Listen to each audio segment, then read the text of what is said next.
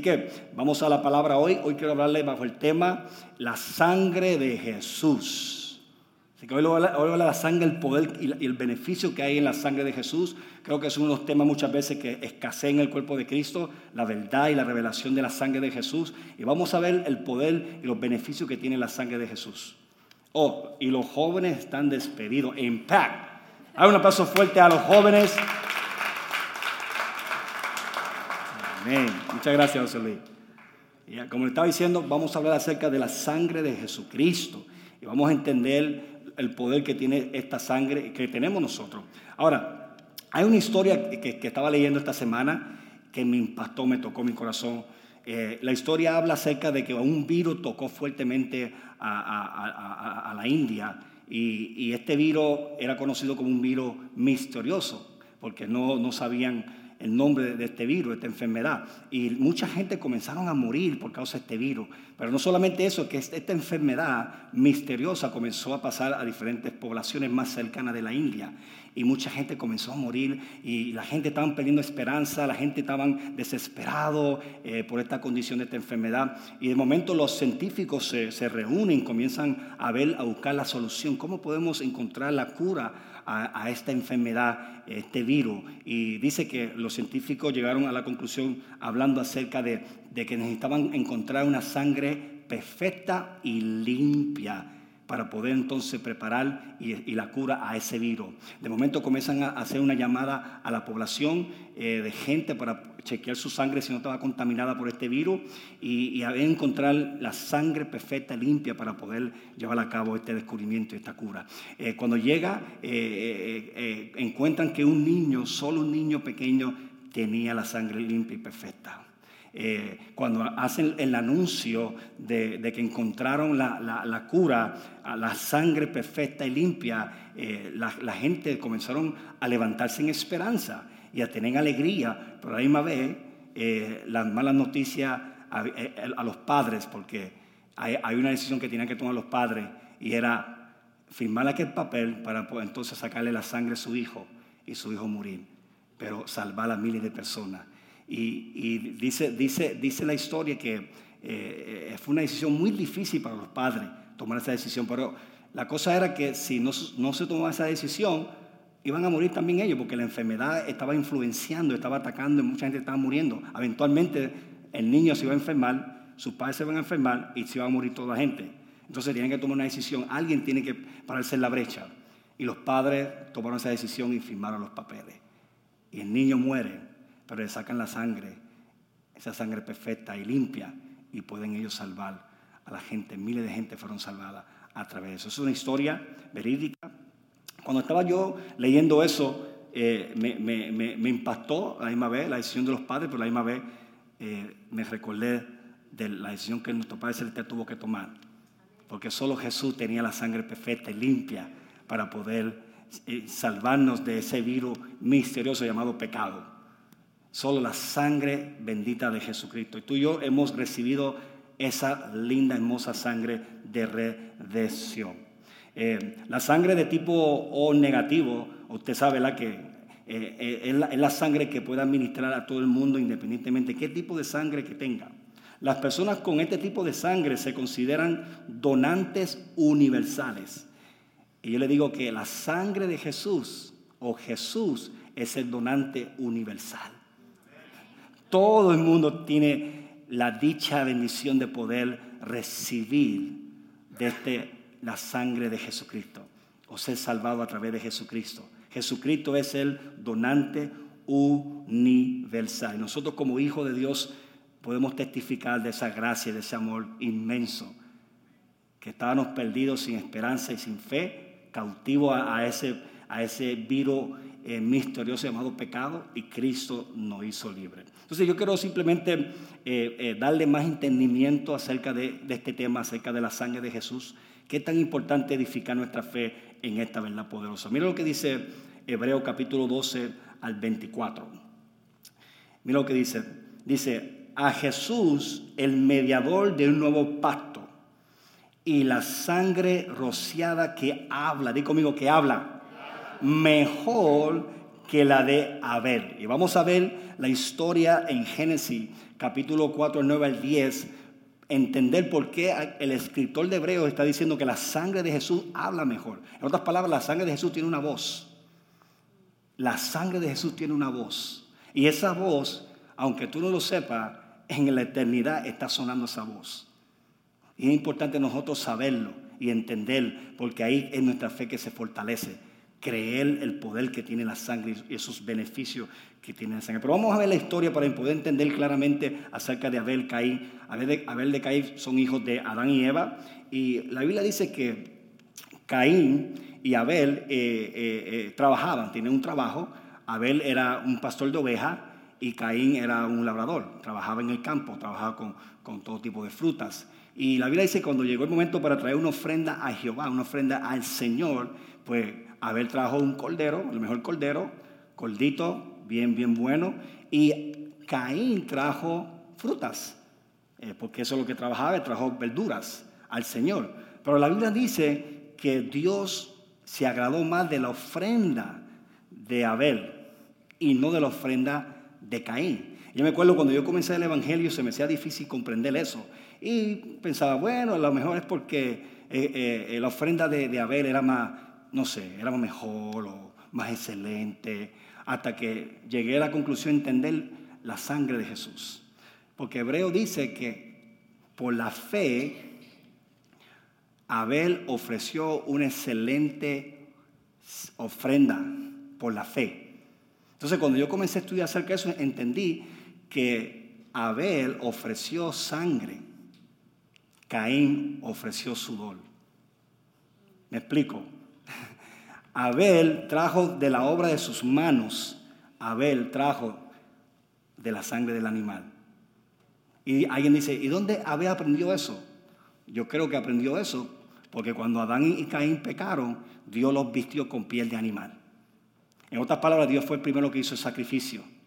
Y me imagino que Abel, Adán y Eva comenzaron a contarle esa historia a sus hijos de cómo habían pecado ellos, de cómo Dios les dio un paraíso, pero ellos fallaron, pero ellos se vistieron de hoja de higuera, pero Dios entonces los vistió con hoja de animal, piel de animal.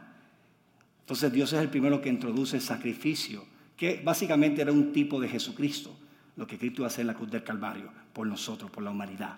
Entonces, cuando Abel está escuchando eso, la fe viene por el oír la palabra de Dios, Abel tuvo la revelación que solo por sangre hay perdón, como dice la Biblia. Si no hay sangre, no hay perdón. Entonces Abel dijo, la única manera que yo puedo acercarme a Dios, yo puedo adorar a Dios, puedo tener intimidad con Dios, es a través de sangre. Abel, Caín, pensó que era a través de sus obras.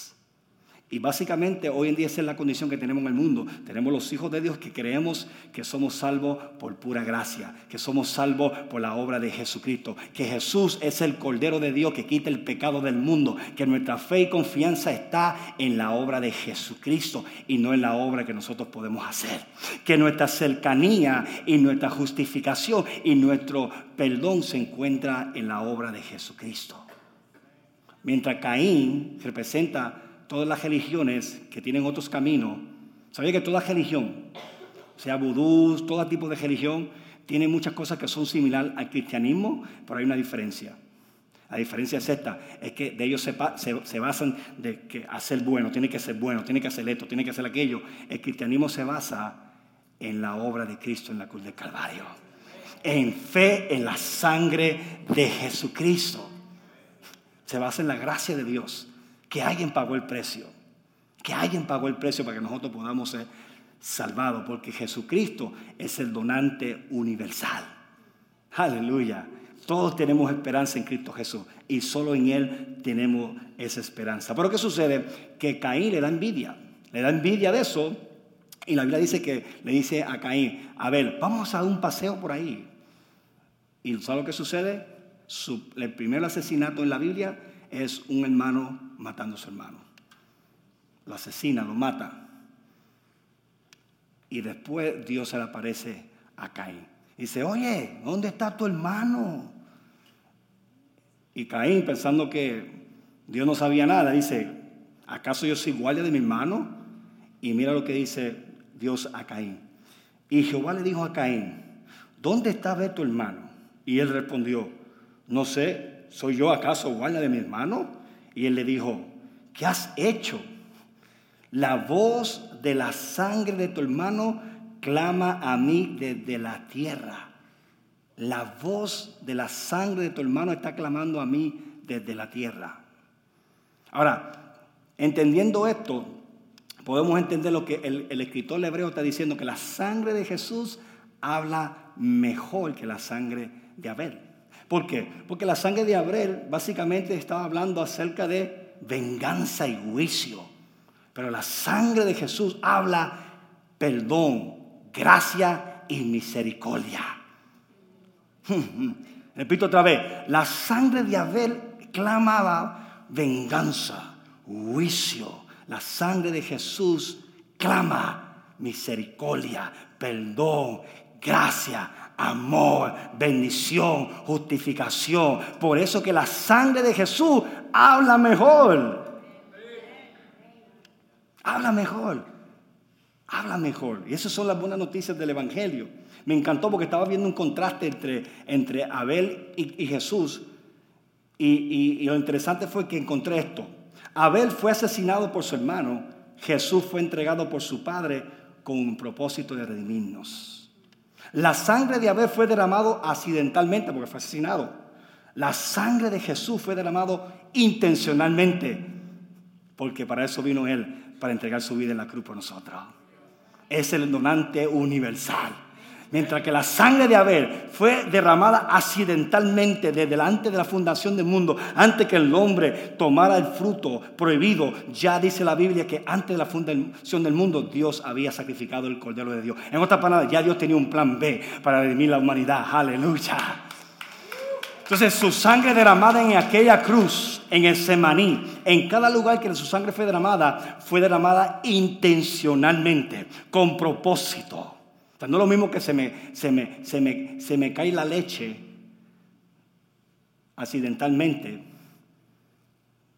No es lo mismo que cuando yo intencionalmente derramo la leche. Pero la sangre de Jesucristo fue derramado intencionalmente para redimirnos, perdonarnos y darnos salvación. La sangre de Jesús habla mejor que la sangre de Abel, hermano. Por eso que Pablo dijo en Romanos 3 al 25. ¿Por qué es tan importante este mensaje de la sangre de Jesús? Porque esta sangre, la Biblia dice, Pablo, que tengamos fe en su sangre. Mira, mira lo que dice. A quien Dios puso como propiciación por medio de la que? Fe en qué? En su sangre. ¿Tú sabías que hay mucha gente que tiene su fe puesta en lo que ellos pueden hacer para Dios? Tienen su fe puesta en tantas cosas, en sus experiencias, en sus talentos y dones, y qué lindo eso. Pero Pablo está diciendo, tenemos que aprender a tener fe en la sangre de Jesús. Caín tenía fe en lo que él podía hacer. Abel tuvo fe en lo que el animal con sangre podía proveer para él. Entonces, fe en la sangre, hermano, es poderoso. Y sigue diciendo, para manifestar que su justicia, que es un don ahora, a causa de haber pasado por alto su paciencia, los pecados pasados. La sangre de Jesús habla mejor que la sangre de Abel. ¿Se acuerda cuando Jesús resucita y, Magdalena eh, encuentra a Jesús en la tumba y quiere tocarlo, se postra y lo toca? Y Jesús dijo, no me toque, todavía no ha ido a mí, Padre.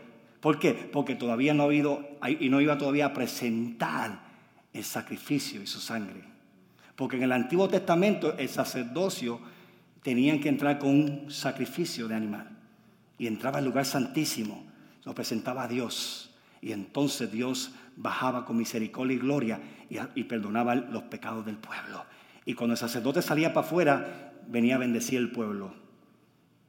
Cuando Cristo resucitó, era el sumo sacerdote que estaba saliendo de la tumba para bendecirnos con favor y gracia. Entonces él presentó, dijo, no me toque porque tengo que presentar mi sangre poderosa para el perdón. Vaya a tus hermanos, a nuestros hermanos. Vaya a, porque voy a mi Dios, a vuestro Dios. Voy a mi Padre, a vuestro Padre. En ese momento es donde ahora podemos clamar, Abba Padre, porque la sangre poderosa de Jesucristo proveyó esa relación íntima. Hmm. La sangre de Jesús habla mejor que la sangre de Abel. Ahora vamos a ver algunas cosas poderosas que provee esa sangre, esos beneficios de la sangre. Muchas cosas usted, usted ya lo ha escuchado ya, pero hay que constantemente establecernos en esta verdad. Pablo Pedro dijo estas palabras, establecido en la verdad presente. Establecido. No es lo mismo saber la verdad, conocer la verdad, que establecerse la verdad. Eh, eh, eh, establecerse la verdad es como cuando usted establece un palo, lo establece para hacer, poner una cortina o algo, poner una, una, ¿cómo se llama eso? Cuando vas de camping, poner una, una tienda de campaña. ¿verdad? ¿Qué tú haces primero? Establecen el, clavo o el palo que vas a poner, quieres establecerlo bien duro ahí sólido porque eso va a sostener eso. Pedro dijo, establecesen en la verdad presente. Es constantemente, tenemos que establecernos en estas verdades porque el enemigo es un mentiroso. Y las circunstancias constantemente van a estar ahí y tenemos que establecernos en estas verdades poderosas. Y eso es lo que yo hago como ministro, te establezco en esa verdad, a recordarte. Ahora, la primera cosa que hace la sangre de Jesús es perdonar nuestros pecados. Efesios 1 al 7 dice, en quien tenemos redención por su sangre, el perdón de pecado, según qué? Las riquezas de su gracia. Mm. Entonces, lo primero que provee la sangre de Jesús, hermano, es que nos perdonó todos nuestros pecados. Como le dije, en el Antiguo Testamento, escucha esto, la sangre de animales lo que hacía que cubría el pecado. Era como, era como cubrir, cubrir el pecado. No lo quitaba, lo cubría nada más. Pero la sangre de Jesús quita el pecado, cancela la deuda del pecado. Por eso que tú y yo estamos justificados delante de Dios, porque la sangre de Jesucristo quitó ese pecado. Ese, ese misterio, esa influencia misteriosa, ya no está nosotros como hijos de Dios. Tenemos una nueva creación. Somos nuevos en Cristo Jesús. Gloria a Dios por eso. Eso es lo que hizo la sangre de Jesús. Nos perdonó completamente. Me encanta porque Pablo dice esto. Conforme que a la riqueza de su gracia. Mientras más usted conoce la gracia, más comienzas a comprender lo que le tomó a Dios para perdonarte. Lo que le tomó a Dios para perdonarnos, para redimirnos, para perdonarnos con su sangre. Cuando alguien, alguien está luchando con falta de identidad o falta de valor en su vida, yo le digo a ellos, ¿tú sabes cuánto tú vales? Tú vales la sangre de Jesucristo, porque le tomó la sangre de Jesús para redimirte a ti. Entonces la obra de la cruz nos reveló el valor que tenemos. O sea, la sangre de Jesús no te dio valor, no, ya tú tenías valor. La sangre de Jesús vino a revelar el valor que tú tenías. Porque a veces pasamos situaciones en la vida, eh, los errores que hemos cometido, los fracasos que hemos tenido en la vida, y entonces comenzamos a creer o sentir que no tenemos valor, no somos dignos, somos una cucaracha redimida, no podemos nada. Y, todo, eso son mentiras del enemigo, pero la sangre de Jesús habla mejor que la sangre de Abel, porque la sangre de Jesús viene a recordarte el valor que tú tienes en Dios, que Él te formó, Él te hizo a imagen y semejanza de Dios. Entonces por eso tuvo que venir su hijo a morir por nosotros. Él podía mandar miles de ángeles para redimirte, pero no, tuvo que mandar su hijo, porque tú, tú no fuiste hecho imagen a ángeles, fuiste hecho imagen a Dios. Entonces tuvo que venir Jesús y pagar el precio. Tú tienes valor. Tu valor está en la sangre de Jesús. Entonces la sangre de Jesús nos perdonó nuestros pecados. Mira lo que dice Hebreo 11:13, hablando acerca de cómo la sangre de los animales constantemente se estaban ofreciendo. Dice, era la misma ofrenda. Dice, ciertamente todo sacerdote está día tras día que ministrando y ofreciendo muchas veces los mismos sacrificios que nunca pueden quitar los pecados. Escucha esto, pero, di conmigo, pero, Cristo, habiendo ofrecido una vez para siempre un solo sacrificio por los pecados, se ha sentado a la diestra ¿Tú sabes por qué Jesús se sentó a la diestra? ¿Tú sabes por qué Jesús se sentó a la diestra? Alguien dice, bueno, se sentó a dieta porque es Dios, es hijo de Dios. Se sentó a la dieta porque es todopoderoso. Ya, es cierto, pero ¿sabes por qué realmente Jesús se sentó a la diestra? Porque la obra fue terminada. Cuando tú, cuando tú terminas algo, tú te sientas. Jesús se sentó a la diestra del Padre porque todos tus pecados fueron quitados en la cruz del Calvario. Y se sentó. Y lo único que está sentando, siendo sentado ahí es que está esperando que Dios ponga todos sus enemigos debajo de sus pies. Entonces, Él se sentó porque todos tus pecados fueron perdonados por la sangre. En el Antiguo Testamento no podía suceder. Por eso que en, el tabernáculo, cuando Dios le revela a Moisés el tabernáculo, lo único que Dios no le dice a Moisés que haga es una silla. Hay una mesa, pero no hay silla. Interesante, ¿eh? Tú tienes mesa en tu casa, tú tienes una mesa, pero tienes silla. ¿eh? Pero la única cosa que no había en el tabernáculo era una silla. ¿Por qué? Porque los sacerdotes tienen que estar constantemente haciendo sacrificio, sacrificio, sacrificio. Todos los días era un día ocupado matando animales, sacrificio de sangre. Y no podían quitar el pecado hasta que Jesús vino y Juan dijo, he aquí el Cordero de Dios que quita el pecado del mundo. Aleluya. Un solo sacrificio fue suficiente para quitar el pecado. Aleluya. Entonces la sangre nos perdona, cancela toda deuda en nuestra vida. Lo segundo que hace la sangre, que alguien dice, es similar, es lo mismo, Dani, pero es diferente, es que la sangre nos limpia. Mira lo que dice Primera de Carta de Juan 1 al 7. Estoy dando un seminario aquí, ¿oíste? Esto es, esto es casi instituto. Mira lo que dice esto. Pero si andamos en luz como Él está en luz, aquí está hablando los cristianos, tenemos comunión unos a otros Escucha esto, la sangre de Jesucristo, de su Hijo, ¿nos qué? Nos limpia de todo pecado. Di conmigo limpia. La palabra limpia aquí en el griego es el continuo, es el verbo continuo. En otras palabras, aquí está hablando de cristianos ya que ya, han sido perdonados.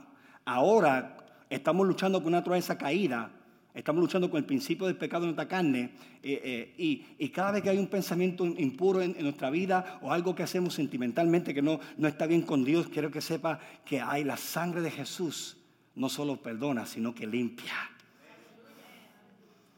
Y es constantemente, escucha esto, es constantemente en el lenguaje griego. Constantemente está limpiando. Imagínate, es como una catarata que está constantemente bajando. Y mientras tú estás bajo esa catarata, constantemente tú estás limpio. Ahora, muchas veces te puedes sentir como que estás sucio, estás sucia porque fallaste, cometiste un error y te sientes como que, ay, Dios está lejos de mí, ay, Dios no me ama más nada, Dios no me va a bendecir hoy, no puedo esperar una bendición porque me siento sucio. Pero en el mundo espiritual, si tú supieras que la sangre de Jesús ya lo limpió. Ahora, muchas personas se quedan en la revelación que hemos sido perdonados, pero en esta aquí muchas veces no caminamos en esa revelación de que estamos bajo las cataratas de la sangre de Jesús que constantemente está limpiándonos. Por eso que tú estás limpio completamente.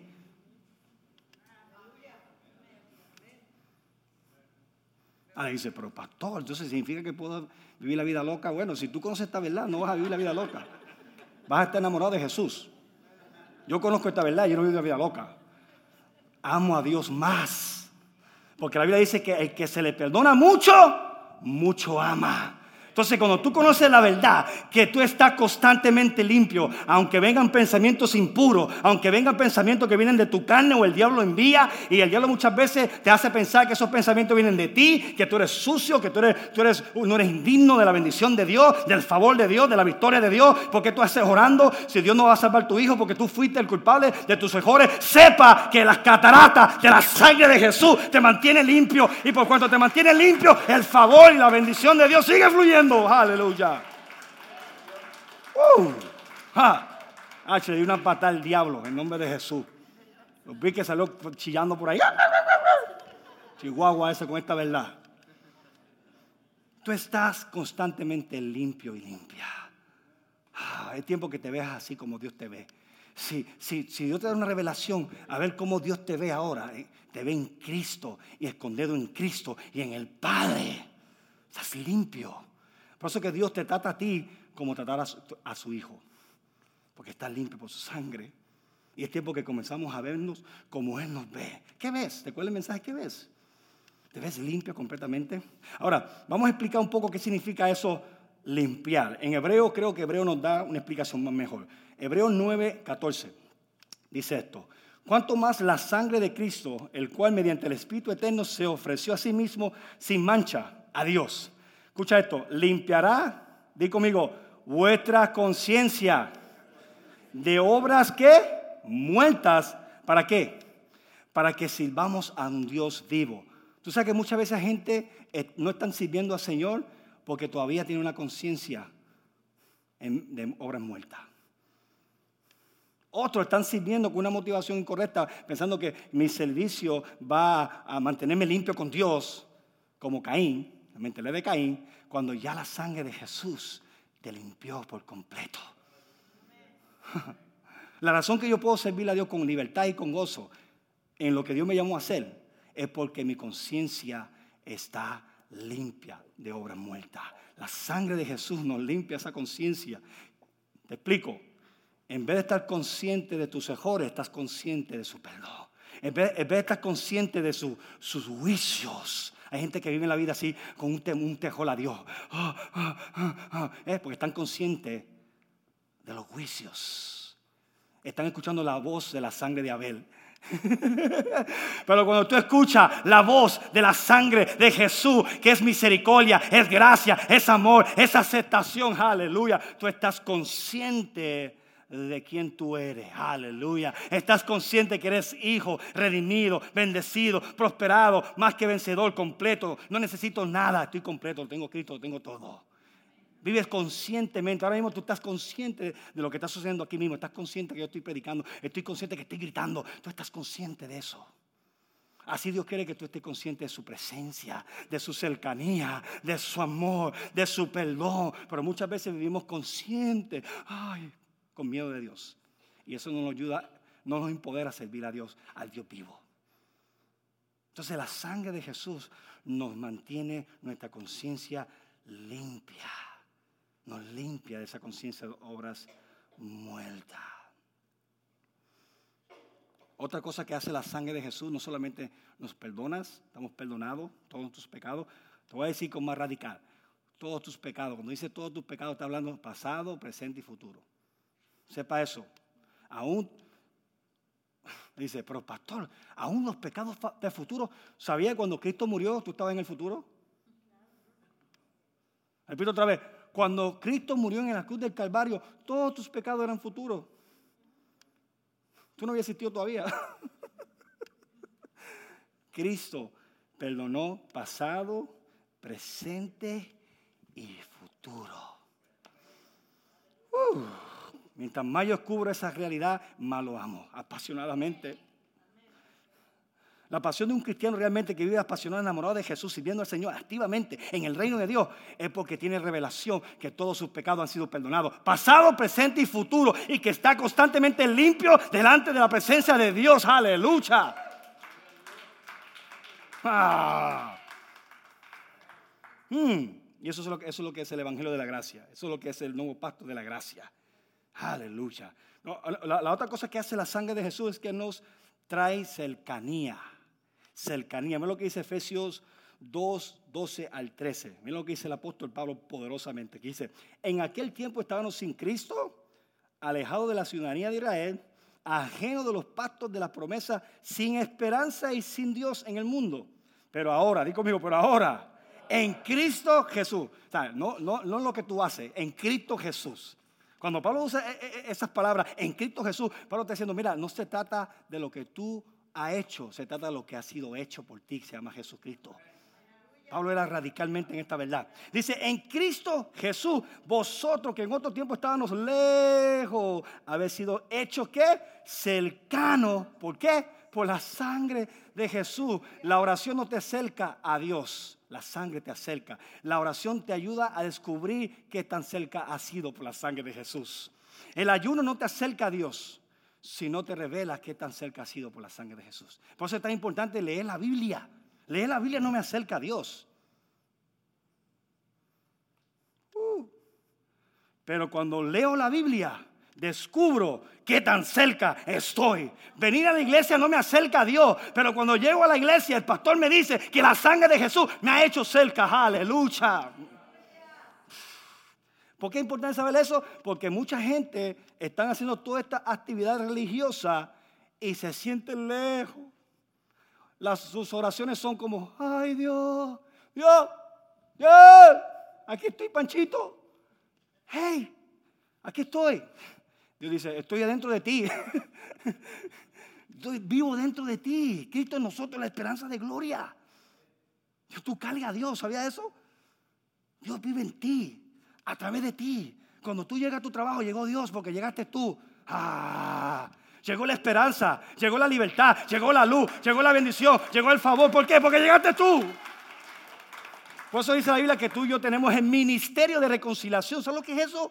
Dios te dio el ministerio de Tú puedes tomar a una persona que está perdida y está huyendo de Dios, que está escuchando la voz de, a ver, de venganza, de juicio, y decirle, mira mi hijito, el Padre tiene un lugar para ti en la casa, aleluya. Hay un lugar para ti también. El Padre te está esperando para vestirte, aleluya, ponerte un anillo y ponerte un calzado y hacer una fiesta contigo. Ah. Tengo el ministerio de reconciliación, tú tienes el ministerio de reconciliación. ¿Por qué? Porque tú has sido hecho cerca por la sangre de Jesús. Pero la mentalidad de Caín es esta. Yo me acerco por mi, lo que yo hago. Por eso le dije, la, ofrenda de Caín tenía sudor. Aquello que han traído en el campo, ¿sabe lo que le digo? Cuando uno trabaja en el campo afuera, uno suda. Pero no es un sudor físicamente, es un sudor que dijo Dios a, a Adán y Eva. El día que usted pecaste, estas son las consecuencias. Del sudor de tus frentes comerá. ¿Sabía dónde, dónde fue el primer lugar que Jesús derramó sangre? ¿Sabe dónde fue el primer lugar? En el Semaní. Fue sangre y sudor. La primera vez que Dios derrama sangre intencionalmente, con propósito, era para redimirnos de la maldición de producir cosas para acercarse a Dios. Ya no tengo que hacer para acercarme a Dios. Ya Cristo Jesús lo logró. Eso es estrés. Estrés de producir. Yo puedo descansar en Dios, te puedo tener paz, porque la sangre de Jesús redimió mi mente. Aleluya. ¿Alguien está aquí? Estas son buenas noticias. No sé, no sé, si, no sé qué más noticias te puedo dar buena noticia. Esto es buena noticia. Tú has sido hecho cercano. Por eso que ahora tienes esperanza, tienes a Dios. Eres ahora participante de un mejor pacto y mejores promesas, dice la Biblia. Porque la sangre de Jesús te ha acercado. Aleluya. Cuando escucho gente, y lo, y hice con una buena intención, yo tengo gente que yo mentoreo y me dice, ay pastor, eh, ahora por mí, ayúdame. ¿Cómo yo puedo acercarme a Dios? Yo dije, ya tú estás cerca, hijo, ¿qué más cerca puedes estar? ¿Qué más cerca puedes estar si la sangre de Jesús dice a que nos acercó? ¿Qué, más que más cerca dice? Dice Pablo que tú y yo somos uno. El que se une al Señor es un espíritu con Dios. ¿Qué más cerca quieres estás así? ¿Qué más cerca? Ven para acá, mi amor. Un momentito. Ven para acá. Ven, ven, ven, ven. Acércate, acércate, acércate, acércate. Ahora, pregúntame, ¿qué más cerca mi esposa puede estar ahora? No sé, no existe más cercanía aquí, ¿verdad? No existe más cercanía, ¿verdad? Así estás tú con Dios. Así tú estás tú con Cristo. Gracias a la sangre de Jesucristo. Aleluya. Aleluya. Y cuando tú entiendes esta verdad y tienes fe en la sangre, ahora tú haces oraciones como Elías. Baja fuego y baja fuego. No va a llover y no llueve. Haces declaraciones poderosas con de nuevo, porque sabes que el Dios Todopoderoso es tu papá y tú estás cerca de Él. Uh, cuando yo leo esta Biblia ahora, la disfruto. ¿Por qué? Porque no estoy haciéndolo para acercarme, ya estoy cerca. Ahora estoy descubriendo que cerca estoy. Mm, por eso yo oro mucho. ¿Sabía que yo oro mucho? Eso no me hace mí espiritual, me hace mí sabio. Porque mientras más yo oro, más descubro todo lo que tengo en Cristo Jesús. Y por eso le animo que ore, lee la Biblia, comparte tu fe con otro, sirve la iglesia. Pero nada de eso se hace para acercarse a Dios. Todo se hace eso porque tú estás tan agradecido y, amas a Dios y quieres ayudar a otro porque se acerca a Dios. Tengo que terminar ya, muchachos. Tengo que aterrizar el avión, ¿ok? El jefe me está mirando y me dice, tengo que aterrizar el avión.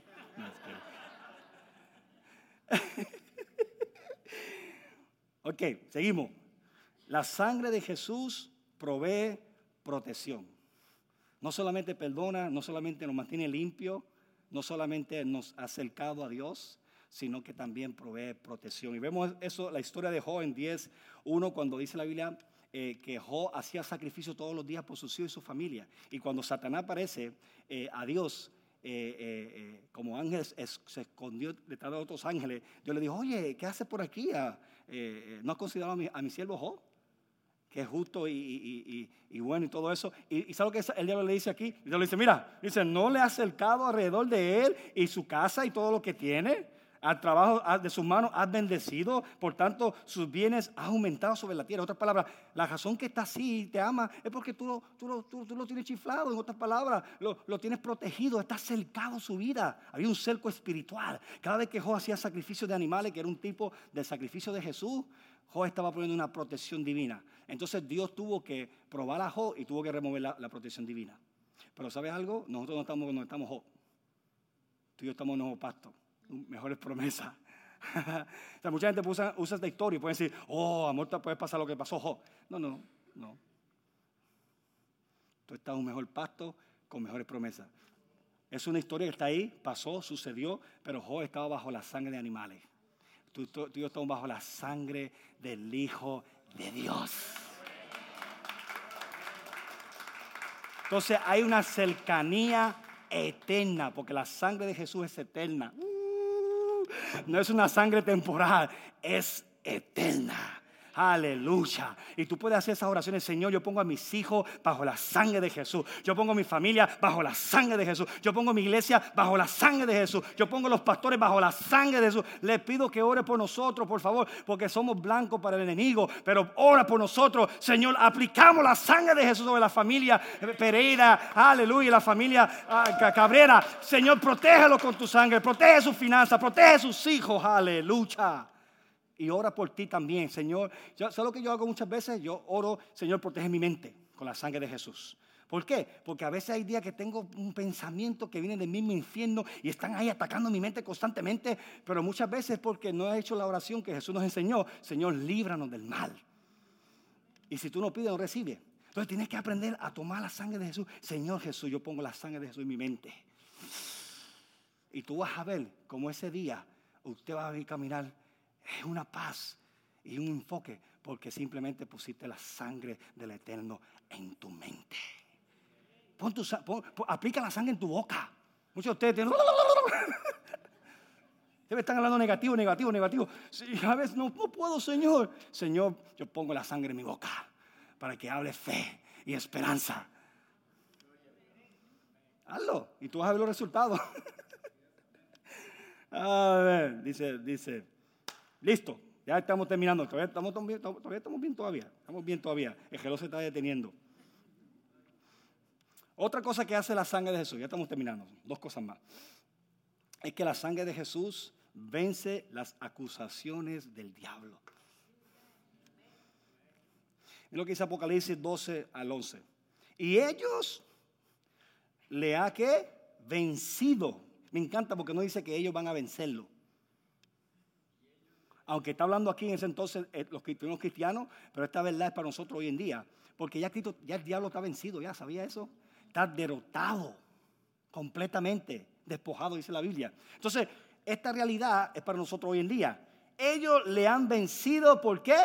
Por medio de la sangre del cordero. Y sigue por ahí para abajo y la palabra de su testimonio. Aún tu testimonio tiene poder. Cuando tú cuentas tu testimonio, lo que Dios ha hecho en tu vida, usted vence las acusaciones del diablo.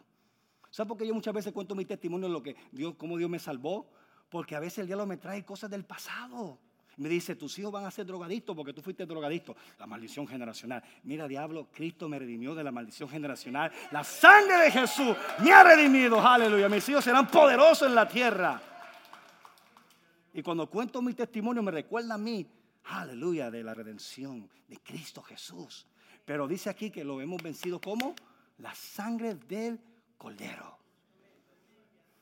La sangre del cordero. Cuando el enemigo venga con acusaciones, cuando el enemigo te venga a recordar tu pasado, recuerde de su futuro. Cuando el enemigo te recuerde tu pasado, dice, diablito, tienes tiempo para decirte algunas cositas, te voy a recordar tu futuro. Tú y el falso profeta y la bestia esa serán echados en el, en el infierno y para siempre. Estabas en la presencia de Dios y, le fallaste a Dios, ahora estás condenado para siempre. El diablo dice, ah, ah, tengo, tengo unas cosas que hacer, adiós. Así que se ejercita el diablo, ¿sabía eso? Sométete a la palabra de Dios, habla la palabra de Dios y el diablo huye espantoso, dice la Biblia. La palabra huir es en espantoso huye. Pero tú tienes que recordarle su futuro. Y tú vas a ver cómo dice, ay, tengo, tengo compromiso, voy para Pancho. Y se va. Y te deja solo, te deja quieto. Entonces la sangre de Jesús vence las acusaciones del diablo. Y último, y último, aleluya. Está bueno esto. Yo me gozo yo con la palabra. Oh my goodness. La sangre de Jesús está la vida eterna. ¿Sabe que la Biblia dice en Levítico que la vida está en la sangre? Aquel niño que dio toda su sangre murió, porque la vida está en la sangre. Por eso que a los vampiros les gusta la sangre.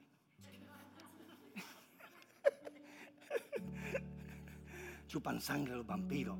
Y cuando chupan sangre ellos se sienten inmortales, nunca mueren. ¿Sabe algo? Los vampiros no existen. Pero yo creo que ellos sacaron eso, esa filosofía, cuando Jesús dijo, toma mi sangre. Y, los zombies que comen carne, los zombies son que comen carne y celebro. Cuando Jesús dijo, el, que come mi carne. De ahí que sacan esas películas de vampiros y zombies. Y veo muchos jóvenes ahí metidos creyendo eso, vampiros, vampiros. Ahora, los pone bien bonitos los vampiros. Son bonitos, bien.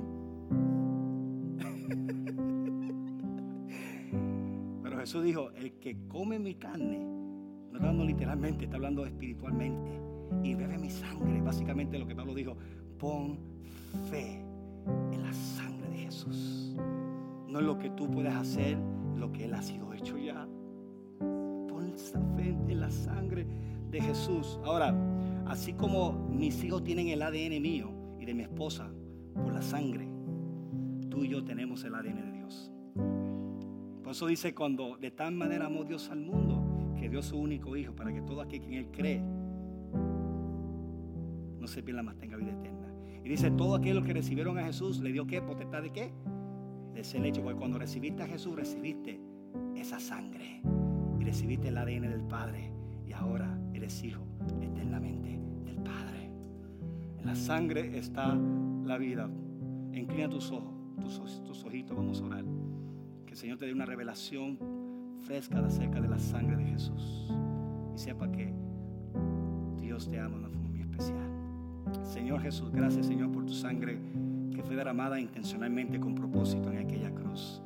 Gracias por esta verdad linda, hermosa, Señor, que tenemos perdón, somos limpios, hemos sido cercados a ti, cercanía. Señor, podemos vencer las acusaciones, acusaciones del enemigo y tenemos la vida soy, la vida de Dios, operando en nosotros, Señor. Bendice tu pueblo con esta verdad en el nombre de Jesús. Estás aquí y todavía no has recibido esta vida eterna. Este es el momento que puedes levantar tu mano y decir, Señor, pastor, yo quiero recibir la vida de Dios, la vida soy. Ser limpiado y perdonado con esta sangre. Levanta tu mano, quiero orar por ti. Te quiero conectar con el Eterno, con tu Padre, con tu Salvador. Aleluya. Gracias Señor, te bendecimos.